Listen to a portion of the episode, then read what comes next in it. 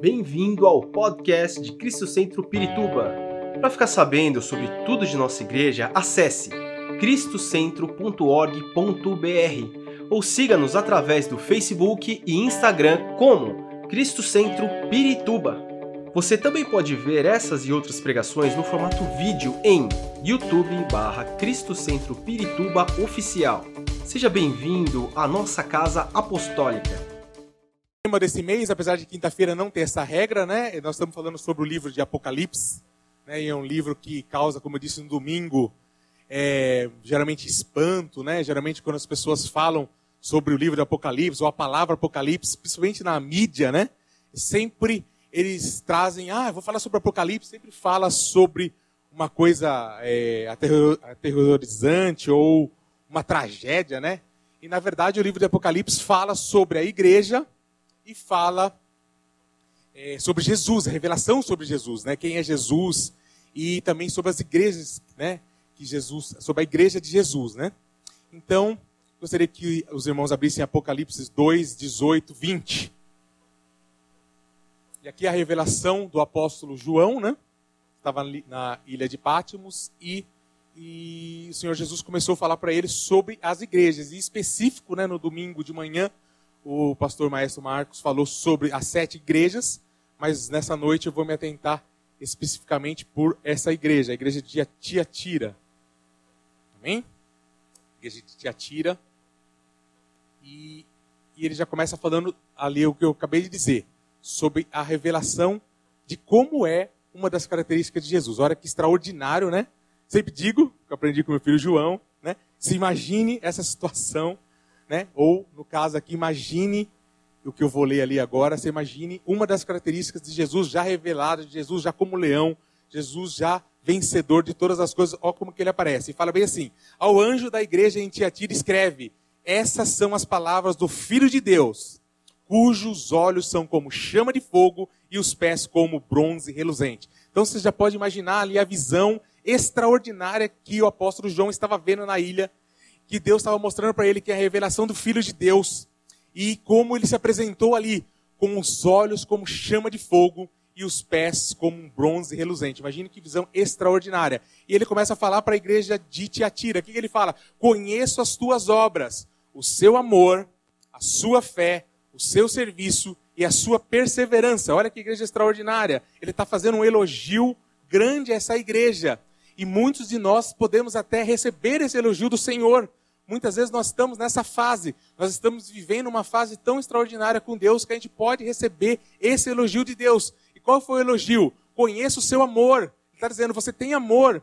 Ele está dizendo também, conheça a sua fé, você tem fé. Olha que elogio extraordinário. O seu serviço, quer dizer, você está trabalhando para o Senhor, você está fazendo a obra de Deus, você está falando para as pessoas sobre o amor de Jesus, você está orando pelos doentes, você está ajudando o necessitado, você está fazendo o que Deus está fazendo. E Ele está pedindo. E ele fala bem assim: conheça sua perseverança, que todo mundo que anda com o Senhor sabe que é necessário que haja uma perseverança para continuar andando com Deus.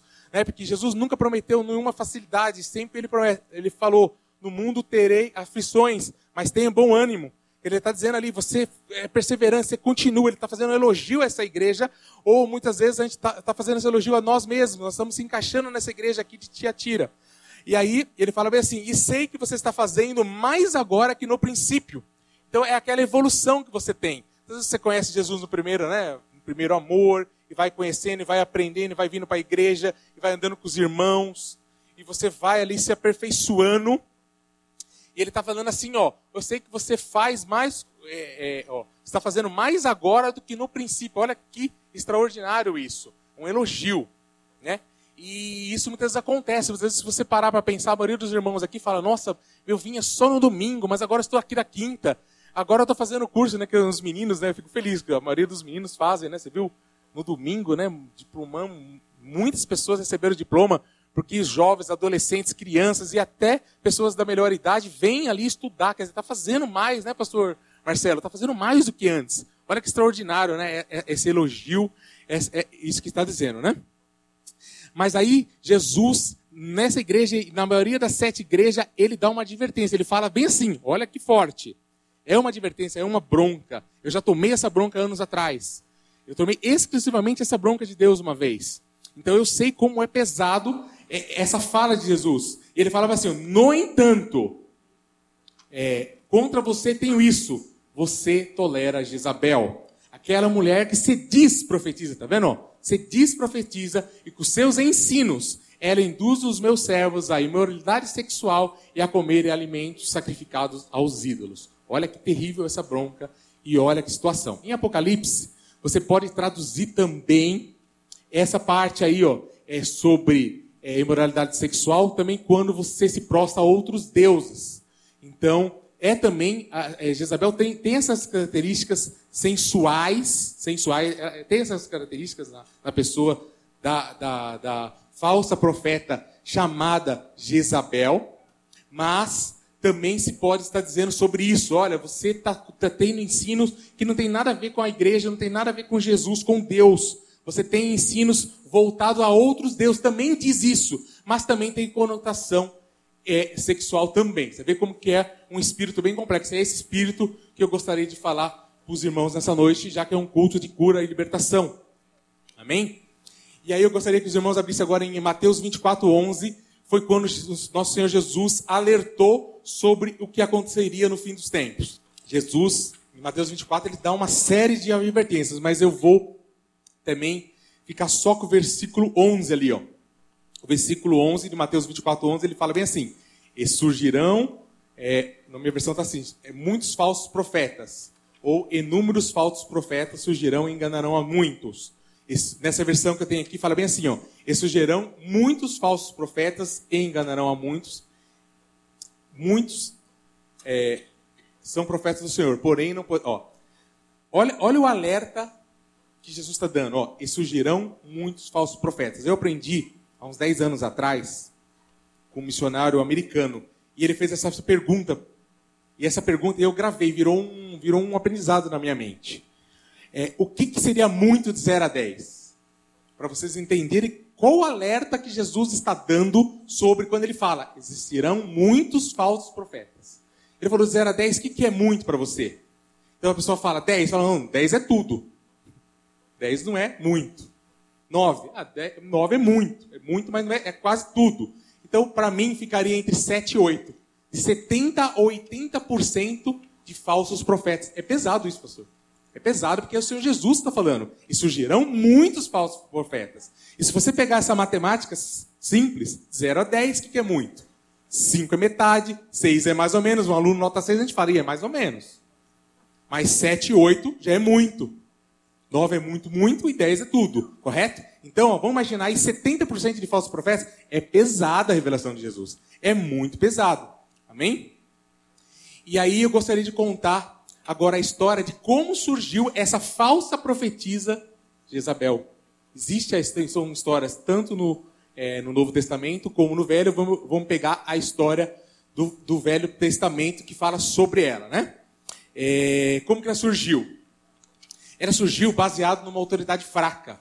Como ela se levantou? É uma autoridade fraca que não obedeceu às ordens de Deus, é, casando com uma mulher de outra nação. Existe, um, existe uma regra, né? E existe uma regra, principalmente para o povo judeu, que o povo judeu deve casar sempre com o povo, o próprio povo judeu. E o Acabe, ele não obedeceu essa regra. Ele casou com uma pessoa que servia e adorava outros deuses. Ele começou assim. Então ele era fraco, além de ser fraco, ele desobedeceu uma regra de Deus que orientava e falava: é necessário que você case com uma pessoa do seu próprio povo. E ele desobedeceu e aí vai trazer as condenações. Amém? E aí agora eu gostaria que abrisse em 1 Reis 21, 25. Eu vou mostrar uma característica disso. Tá bem? Então, o que, que ela fez? Ela casou, ele casou com uma mulher conhecida como uma, de uma nação pagã, não servia o mesmo Deus, não entendia o mesmo Deus único, né? O Deus Pai, Filho e Espírito Santo. Não, não entendia como assim, né? Com um Deus monoteísta, de um Deus só é, é, é, casou com uma mulher que acreditava que existia vários deuses. Amém? E aqui, nesse versículo que eu ler para os irmãos, 1 Reis 21, 25, é, vai mostrar uma das principais características do espírito de Jezabel ou da própria Jezabel. Olha que interessante. Vocês prestem atenção bastante nisso. é muito importante vocês entenderem isso, é, porque fala né, nesse versículo vai, vai falar bem sobre isso. Ó, olha o que diz: Nunca existiu ninguém como Acabe que, pressionado por sua mulher Jezabel, vendeu-se para fazer o que o Senhor reprova. Olha que versículo extraordinário. Outras versões falam assim: ó, nunca existiu ninguém como Acabe, que, pressionado, que, incitado.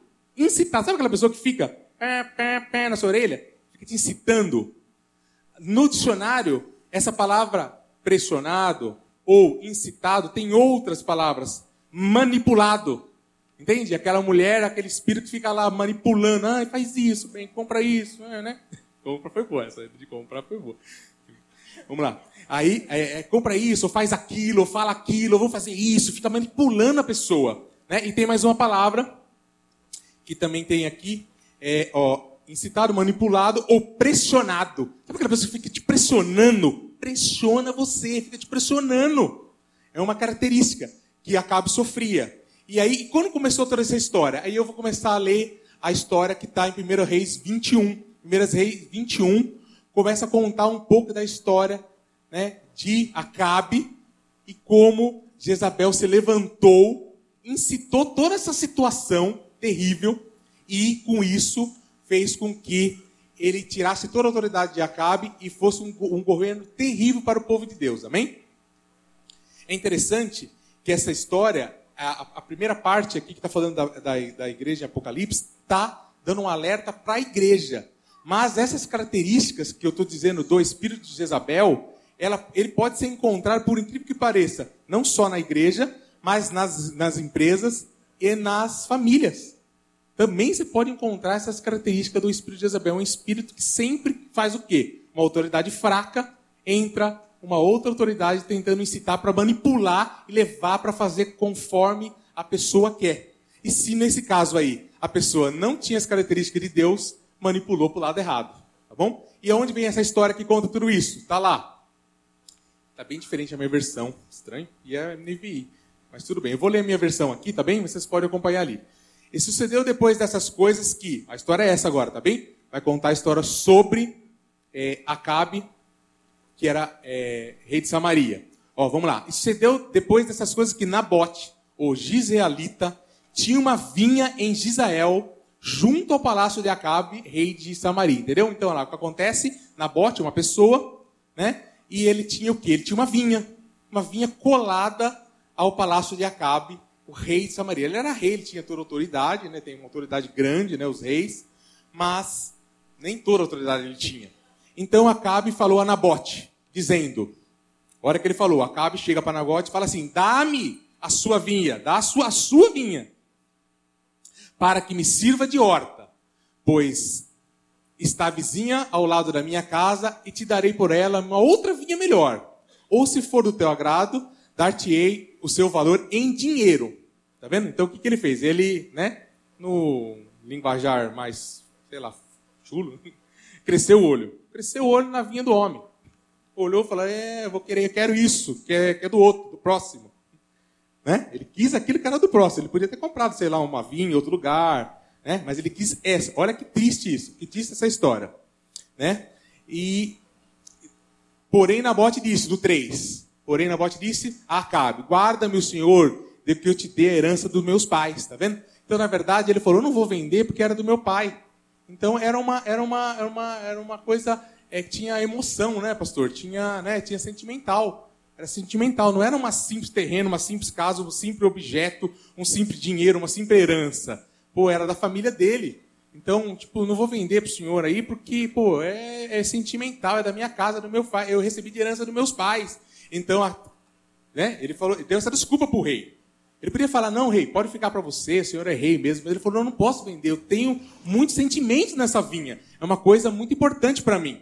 Então Acabe veio desgostoso. O que aconteceu? Ele veio, ele veio desgostoso e indignado para sua casa, por causa da palavra de Nabote, os dias Elita, né? Isso, né? Ele falava quando disse: Não te darei herança dos meus pais. E deitou-se na sua cama e voltou o rosto e não comeu pão. Então, lembra que eu falei que ele era um rei fraco, um homem fraco? Então, o que, que então, viu a característica que ele apresentou ali? Vítima. Ah, sou vítima. Sou um coitado. Eu sou rei, mas sou um coitado porque Nabote não quis vender aquela vinha que era dele. Ele não quis vender para mim, nem quis me dar, nem quis emprestar, nem quis nada. Então ele se sentiu como vítima. Aí no, do 5 fala assim, ó. Porém, vindo a ele Jezabel, sua mulher, ela entrou ali novamente. Ele disse: O que há que está tão desgostoso no teu espírito e não comes pão? Perguntou para ele: Por que você está triste aí?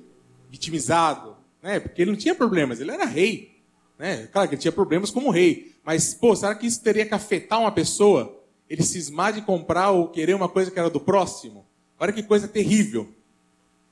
Ele disse: Porque falei a Nabote, o israelita, ele disse-lhe: Dá-me a tua vinha por dinheiro, ou te apraz, te darei outra vinha em seu lugar. Porém, ele disse: Não te darei a minha vinha.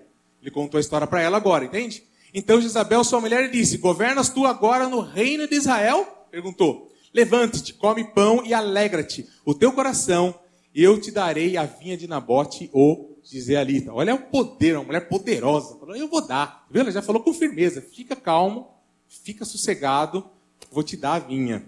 Você vê como que é a ação da pessoa, né? E aí Jesus está alertando lá em Apocalipse para a igreja, ó, toma cuidado com esse espírito de Isabel. Mas olha como ela começa a se fortalecer ali no reino né, de, de Samaria. Amém? No, aí agora está assim. Então escreveu cartas em nome de Acabe. Tá vendo? Ó, se colocou na posição dele. Isso, tá? Ela escreveu cartas no nome dele, tá vendo? Ela já quis ser o rei, tá vendo? Está querendo tomar a posição da autoridade. Tá vendo? Olha, são, são, são questões, são pessoas, coisas que você precisa observar, tá vendo? Pessoas que querem tomar o lugar da autoridade, seja do pastor, seja do pai, seja do patrão, seja do irmão, né? Olha as características de Isabel, é coisa pesada, é bem, é bem pesada. E aí, ver se eu não posso perder aqui, hein? Então selou seu sinete, tá vendo? Usou a autoridade dele, né? Os reis tinham sinete. E mandou as cartas aos anciãos e aos nobres que haviam na sua cidade e habitavam com Nabote. E escreveu as cartas dizendo: apregarei um jejum e ponte é, Nabote diante do povo. E ponte de, é, de fronte dele dois filhos de Belial. Ó, tá vendo? Então o que ele fez? Ele, ele, ela acionou as autoridades, que também tinha energia, também tinha força, também tinha autoridade na região. Olha que bem complexo isso. Ele começou a envolver outras autoridades, não como ele, porque ele era o rei, mas autoridades menores, pessoas que também tinham liderança.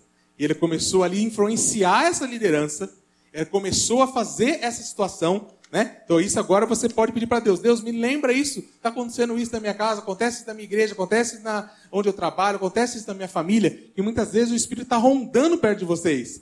E vocês precisam identificar esse Espírito, as características desse Espírito. Pô, tá rondando a autoridade maior, tá querendo tirar a autoridade de quem é maior, tá querendo influenciar os líderes próximos da autoridade. Olha quanto segredo que tem aí na palavra de Nabote, nessa palavra, nessa história de Nabote. Então ele juntou ó, os filhos de Belial, testemunhar, ó. E aí fizeram jejum. E jejum, gente, lembra que é, ali em Apocalipse ele falou bem assim, ó, que é uma falsa profetisa? Então, como que ela quis dar essa autoridade que ela era uma pessoa de Deus, uma pessoa espiritual, uma pessoa é, né, espiritual? Não, vamos fazer jejum. Olha que pessoa espiritual, faz até jejum.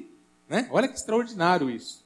Ela vem fazendo jejum e colocou o povo tudo é, diante de todo mundo, e aí ela se juntou com pessoas, né? E fala bem assim, dizendo contra ele, ó, blasfemem contra Deus, é, é, de fronte de dois filhos de Belial que testemunhem contra ele, tá vendo? Ela, ela, é, ela convenceu que essas duas pessoas testemunhassem contra Nabote, dizendo que ele blasfemou contra Deus e contra o rei, e trazei fora, apedrejai-o para que morra. Tá vendo? Então, características espirituais fortes, jejum. Características de aglutinar pessoas. Pegou duas pessoas, Gabriel, você imagina? Ele juntou com duas pessoas que mentiram em favor dela. Olha que, que espírito que vai fazendo laço, que vai fazendo interligações, que vai parecendo muito espiritual, faz jejum, faz oração, levanta a mão, né? E aí vai embora, e vai, e vai fazendo toda essa trama ali, nessa história.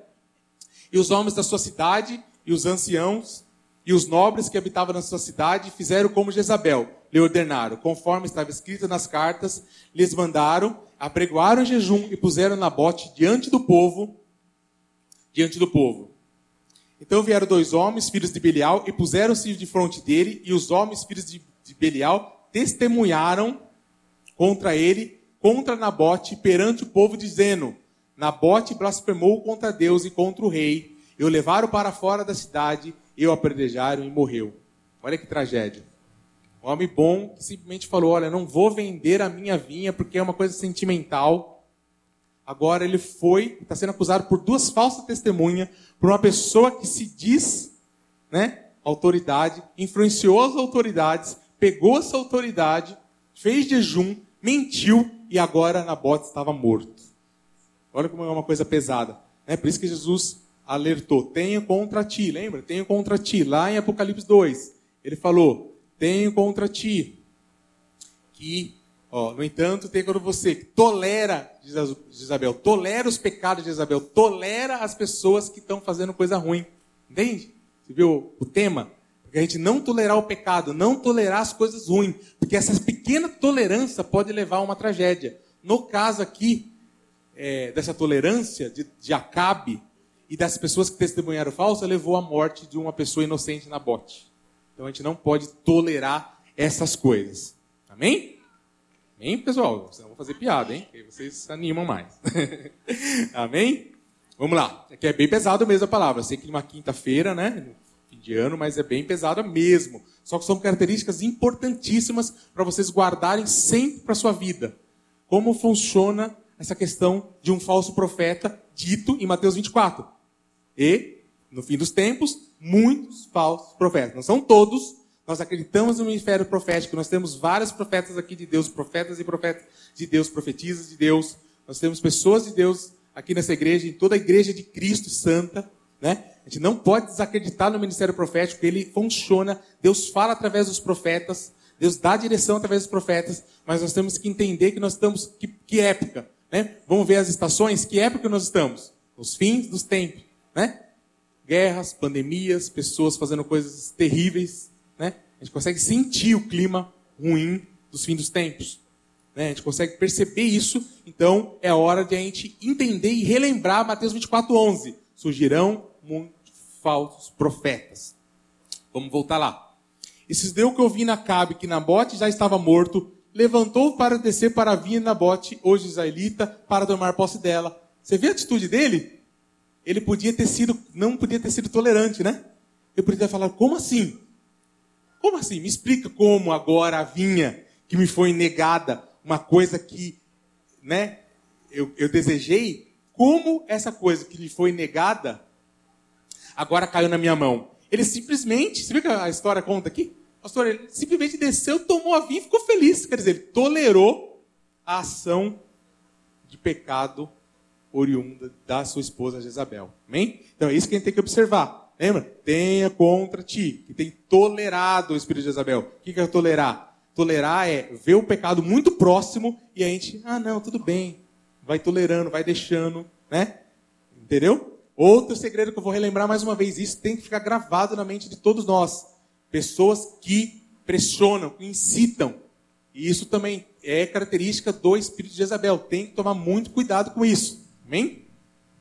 E aí, eu queria fazer, falar algumas ações práticas que devemos fazer para ficar livres do espírito de Isabel, esse mesmo que foi advertido em Apocalipse e em Mateus 11, tá bem? É, obedecer às ordens de Deus. Quais as principais ordens de Deus que Deus cumpre? Não fazer casamentos e alianças com pessoas que não possuem sua fé.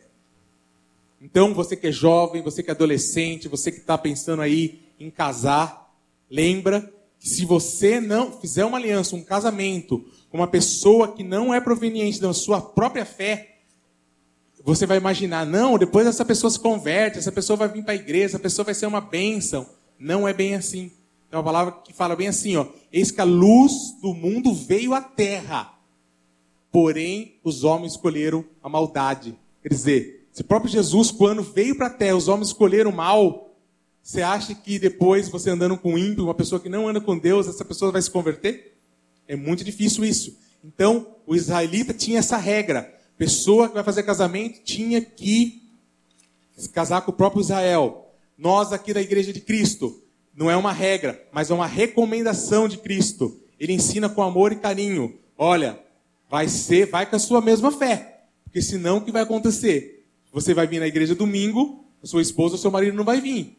E assim vai. Ah, agora eu vou fazer jejum. Ele não vai fazer. Agora vai fazer o seminário três dias na igreja. Ou o pessoal crente não sai da igreja. Um dos dois não vai querer participar. Entende? A regra, como é séria, é pesado. E aí, se eu sou crente, e aí eu quero abrir uma sociedade. Uma sociedade, né? Então, aí você vai abrir uma sociedade com uma pessoa que não é crente. O que vai acontecer? Então, aí a pessoa vai fazer uma, um evento, pastor. E a pessoa é crente. E ela fala assim: vamos tacar o uísque aí para trazer os clientes. Fala, mas eu sou crente, eu não posso. Pois é, não faça alianças com quem não é da mesma fé que você. Porque na hora que tiver o uísque lá na festa, você vai estar. Tá, é seu nome. Outra hora, não vou falar o nome, eu fui num evento, uma feira de educação extraordinária, e tinha editoras cristãs. E, uma de, e essa editora é muito forte, muito famosa. Ela foi comprada, ela fez uma associação, uma aliança com a maior é, empresa de livros que existe. E aí, quando a minha esposa olhou para mim, olhou, falaram: vocês vão entrar lá na, na, na, feira? E eu falando com os diretores, e a Priscila falando com os diretores da feira, eu falei: vamos entrar. Aí a Priscila já cutucou e falou: você percebeu que agora na feira de livro cristão tá cheio de uísque e bebidas alcoólicas? Eu falei: é, pois é. Fizeram com aliança com quem não deve. Você vê como não é tão simples isso? Então, você, para enfrentar o espírito de Isabel e não ser tolerante ao pecado, como foi Acabe, você deve obedecer às ordens de Deus. Não fazer casamentos e alianças com pessoas que não possuem sua fé, tá bem? Outra, outra informação importantíssima que nos traz. Não ser como Acabe. Não se vitimizar. É, se, vou dizer assim, se aquilo que não pode ser seu por algum motivo, ora a Deus para saber a sua vontade. Muitas vezes a gente ora, o irmão ora, ora por causa da namorada, ora por causa do marido, ora por causa que é uma empresa, ora porque quer uma roupa, ora porque quer, não sei, porque o irmão, a irmã ora, não sei, é, ou, ou determinada coisa, e fica orando, orando, orando ali. E muitas vezes o que, que ela faz? É, é, ela, e aí Deus não dá aquilo para a pessoa. Não dá. Não, não vou dar para você, não. Deus também fala não.